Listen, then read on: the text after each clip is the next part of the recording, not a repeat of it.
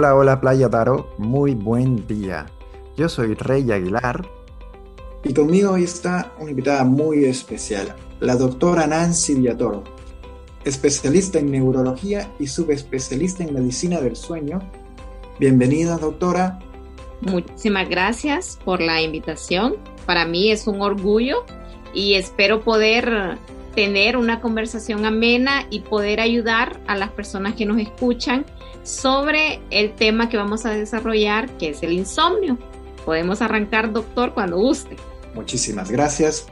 En insomnio, doctora, nos haría entonces arrancar con una pregunta básica y sencilla. ¿Qué es el insomnio? Ok, cuando nosotros definimos el significado o cuando nosotros decimos qué es padecer de insomnio, es la incapacidad de poder ya sea consolidar o mantener nuestro sueño cuando tenemos la capacidad de hacerlo. Por ejemplo, el trabajador nocturno, definitivamente él no va a poder dormir porque tiene un trabajo que tiene que desempeñar. Pero la persona que tiene la capacidad de acostarse a cierta hora y no puede, ya sea iniciar su sueño o arrancar, como me dicen los pacientes, eso es lo que nosotros consideramos la definición de insomnio. Siempre me preguntan, doctor, ¿el insomnio es una enfermedad o es un síntoma? Definitivamente, eso que lo determina es un médico, porque puede ser un síntoma de una enfermedad o puede ser una enfermedad propiamente dicha. Y eso se va a determinar dependiendo de las características que el paciente me esté manifestando. Doctora, vamos a seguir con un poquito de pregunta. ¿Qué le parece esta? ¿Hay diferentes tipos de insomnios? Definitivamente. Antes eh, del 2014 existía una clasificación súper extensa sobre los diferentes tipos de insomnio. En la última clasificación de la Academia Americana de Medicina del Sueño se clasificó el insomnio de dos tipos. Tenemos un insomnio crónico y tenemos un insomnio a corto plazo o aquel insomnio agudo. Aquí es característico el número 3. ¿Por qué el número 3? Para nosotros cerrar el diagnóstico de insomnio crónico, tiene que tener una duración de más de tres meses y tiene que tener más de tres faltas de dormir, ya sea problemas en iniciar o en mantener o, aquella persona que definitivamente no duerme nada, tiene que tener tres episodios durante la semana. Entonces, eh, tiene que ser tres meses, más de tres meses y una prevalencia de tres episodios por semana. Con eso me cubre el diagnóstico de un insomnio crónico. El insomnio agudo o insomnio a corto plazo es aquella persona que tiene una duración de problemas de sueño de menos de tres meses. Pues el 13 es el número del día. ¿Qué síntomas tiene el insomnio? Todos eh, pensamos que cuando la persona tiene insomnio, el problema es en la noche. No, mi pregunta es, ¿cómo es el día a día de ese paciente? A mí me interesa saber, tenemos privación crónica del sueño, tenemos privación aguda del sueño, que es totalmente diferente con el insomnio. Y el diagnóstico diferencial es en la clínica. ¿Qué es lo que me manifiesta el paciente? Eh, duerme menos de cuatro horas, pero al día siguiente el paciente no tiene ningún síntoma diurno, no entra en el criterio para insomnio. Tenemos que tener síntomas clínicos durante el día y tenemos que tener síntomas clínicos durante la noche. Cápsulas de bienestar amb Rey Aguilar y el seu equip. Uno de los, de los principales síntomas es la irritabilidad, es el cansancio es, es, la falta de, de, fuerza, es la falta de, energía, ya sea física, mental. Comenzamos a tener un deterioro neurocognitivo, comenzamos a tener eh, abstinencias laborales porque no nos sentimos saludables, nos despertamos cansados, fatigados, comenzamos a tener eh, un montón de alteraciones que no solo nos impactan en nuestra salud propia, también nos impacta en la sociedad, porque nos volvemos, por decirlo así, incompetentes en realizar lo que antes realizábamos de, de la, de la mejor manera. No tenemos una buena orientación, comenzamos a tener accidentes de tránsito, es súper frecuente en las personas que padecemos de insomnio, comenzamos a tener malas decisiones en el trabajo. ¿Cuál es el problema del insomnio? Las personas sufren de accidentes cerebrovasculares. Es, es una causa importante de tener accidentes cerebrovasculares o de tener infartos agudos al corazón. Muy interesante todo lo que ha dicho. Doctora, ¿hay alguna estadística relativa de la magnitud de este problema? Que antes de que se adelante un poco, quisiera luego preguntarle sobre los problemas físicos, sexuales y psicológicos que el insomnio podría causar. Normalmente, cuando nosotros, como especialistas en medicina del sueño, nosotros tenemos una incidencia de, del diagnóstico y el manejo de insomnio y andaba en torno de un 20 a un 30%. Recientemente, en este último año, eh, secundario a la situación que todos a nivel mundial estamos viviendo, eh, nuestra incidencia ha aumentado, le podría decir, hay datos eh, a nivel mundial de un aumento hasta del 60% de las personas que están padeciendo de esta condición. Eh, otro dato interesante, Rey, el sexo femenino ha sido el sexo como que más predispuesto a padecer de esta enfermedad. Recientemente estamos observando un aumento en el sexo masculino y estamos observando un aumento del insomnio en niños. Los niños también tienen insomnio y está altamente relacionado con los cambios abruptos que hemos tenido sobre nuestro estilo de vida. ¿Cuál es el efecto del insomnio que nos produce nuestra salud, en nuestra salud mental. Nosotros, el insomnio es el que está más estrechamente relacionado con las enfermedades psiquiátricas. Hay un estudio bien interesante, ellos evaluaron qué era primero, ansiedad, insomnio insomnio, ansiedad o depresión, insomnio o insomnio, depresión. Van de la mano, son tres enfermedades que van de la mano. Normalmente comenzamos a tener depresión y comenzamos a manifestar insomnio. Si no tratamos esa depresión y no tratamos ese insomnio, lo que vamos a desarrollar es una ansiedad y vamos a, tener trastornos mixtos. Y también sucede lo contrario. Muchas veces también el paciente me dice, pero ¿qué fue primero? ¿Fue mi insomnio que me llevó a estar depresivo o fue mi depresión que me llevó a desencadenar mi insomnio?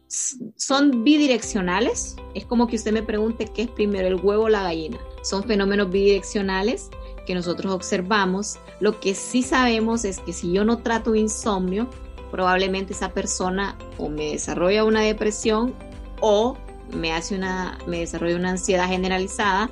Por eso es que es importante nosotros tratar el insomnio. ¿Qué es lo que produce el insomnio eh, en nuestra salud física? Nos produce obesidad, comenzamos a tener aumento de peso, nos produce eh, a nivel social, nos comenzamos a, ser personas irritadas, o sea, no, no, comenzamos a tener placer de la vida, no podemos interactuar con los demás porque andamos cansados, porque nos sentimos fatigados, porque nada nos interesa, porque lo que queremos es descansar, pero nuestro cuerpo no lo permite. Els dimarts, càpsules de benestar, amb el doctor Rey Aguilar. Y a nivel sexual, Rey, definitivamente dormir. Antes se creía que el sueño solo era para nosotros descansar no es cierto. Nuestro sueño, cuando nosotros dormimos, no descansamos. Nuestro cerebro trabaja como que si estuviéramos despiertos. Y es donde se produce un equilibrio y una producción de ciertas hormonas. Y aquí tiene que ver con la testosterona. Hay un estudio bien interesante que evaluaron los niveles de la libido en los pacientes que, dormían menos de seis horas y los compararon con personas que tenían un sueño eh, reparador con una duración de más de seis horas. Definitivamente la libido comienza a caer solo con el hecho de nosotros dormir menos de seis horas. Se observó una disminución del 15%. Es realmente alarmante cómo el insomnio puede afectar en tantas esferas de la vida de una persona. ¿Cómo se logra diagnosticar realmente el insomnio como enfermedad y no como un síntoma de otra enfermedad? Excelente pregunta, Rey. Cuando nosotros descartamos la presencia de que el insomnio es un síntoma y nos quedamos o nos centramos en el diagnóstico de un insomnio crónico, el diagnóstico continúa siendo clínico definitivamente. Se basa en, como le comentaba anteriormente, en criterios durante el día, síntomas que el paciente tiene durante el día, con síntomas que el paciente tiene durante la noche. Tenemos herramientas actualmente, la tecnología ha venido a, darnos eh, facilidades enormes para nosotros cerrar o dar un diagnóstico preciso, por decirlo así. Para nosotros los médicos especialistas en, sueño, el diario de sueño para nosotros es, una herramienta fundamental. El, paciente lo llena, eh, no es gratis, se le da una hoja el paciente tiene que determinarnos a la hora que se va a la cama, eh, cuánto tiempo pasa en la cama despierto, sin dormir, toma café, té, Coca-Cola, los horarios en que hace ejercicio, los horarios en que se toman los medicamentos. Eso nos sirve para entender la cronobiología de ese paciente y dependiendo de lo que nosotros observemos en el diario de sueño, vamos a, a hacer intervenciones porque recordarle, el manejo del insomnio no es farmacológico. El tratamiento gol estándar es la terapia cognitiva conductual, es enseñarle a ese cerebro a dormir. Tenemos también la actigrafía. La actigrafía es un brazalete, es tipo un, un reloj inteligente que él me determina el movimiento, me determina la exposición de la luz solar, la exposición a dispositivos, él me determina la luz azul, me determinan los momentos en que el paciente está acostado sin dormir y junto con el diario de sueño son herramientas fundamentales para yo poder entender la cronobiología de ese paciente. Recordemos, somos individualizados. Cuando nosotros damos manejo a un paciente, no existe una fórmula mágica para todos, porque cada cuerpo es diferente. Yo tengo pacientes que normalmente el sueño les inicia a la una de la mañana. Yo no lo puedo mandar a dormir a las 8 como, por ejemplo, Rey, que se duerme a las 8 de la noche y a las 4 ya está despierto, por dar un ejemplo. Imagínense yo a un paciente mandarlo a dormir a las 8 si el sueño de él normalmente inicia a la una. O sea, lo que voy a estar haciendo es aumentando ese insomnio y produciéndole una ansiedad porque el paciente se me va a desesperar en la cama. Entonces, para eso me sirven esos dispositivos.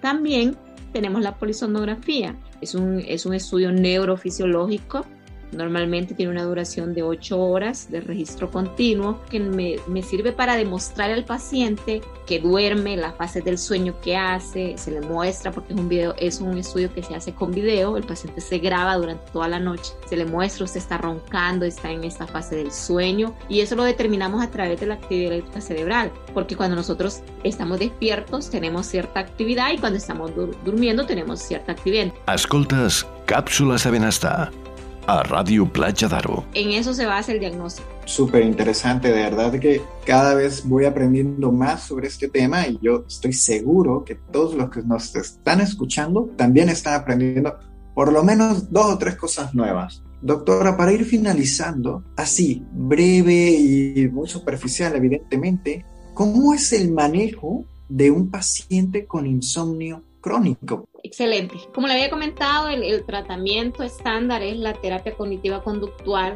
es enseñarle al paciente que la cama es para dormir. Tenemos la mala costumbre de que, ay, me voy a acostar para ver si me viene el sueño. No funciona. Contar ovejas no funciona. Nosotros comenzamos a, enseñarle o al tener cambios conductuales también la habitación, el entorno donde el paciente duerme, eso es fundamental cuando nosotros eh, tratamos al paciente. El uso de la cafeína. Tengo pacientes que me han llegado, doctora, tengo tanto tiempo de no dormir, y cuando llegan conmigo, cuéntame cuántas tazas de café se toman. No, doctora, eso no es relevante.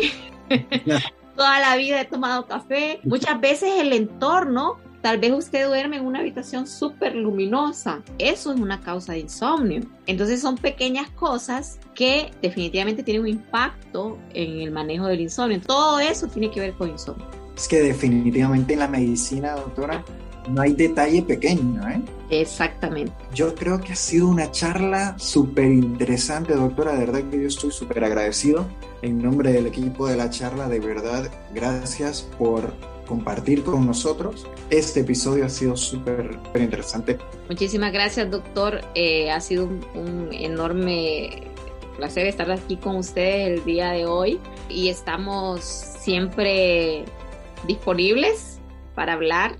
Muchísimas gracias. Solo les deseo que, se cuiden y que cuidemos nuestro sueño y que dormir bien significa vivir bien. Gracias de verdad por dejar la puerta abierta para próximas invitaciones. Gracias. Muchísimas gracias. por escucharnos y espero que sigan teniendo un buen día. Hasta el próximo martes.